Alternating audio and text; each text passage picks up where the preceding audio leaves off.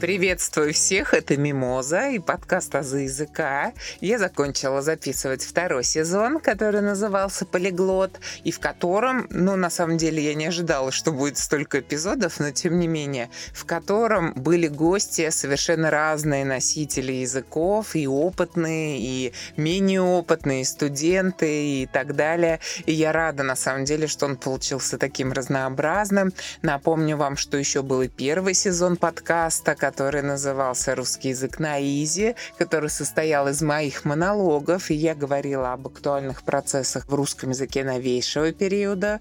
И сейчас с радостью презентую вам третий сезон подкаста «Азы языка», который будет называться «Русский и компания».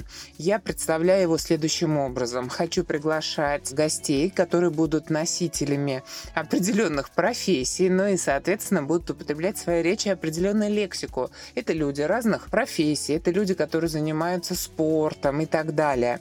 Приоткрою, так скажем, завесу тайны. Уже записал два эпизода, причем далеко ходить не надо. Первый эпизод будет называться «Русские химии», посвящен он терминам, лексике, которые используются в химии, потому что, собственно говоря, муж у меня химик, и записал эпизод про плавание, потому что дети у меня пловцы.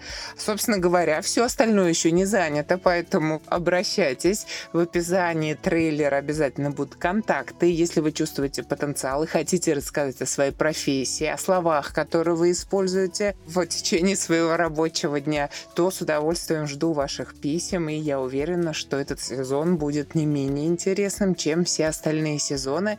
Поэтому добро пожаловать в русский и компания. До скорых встреч!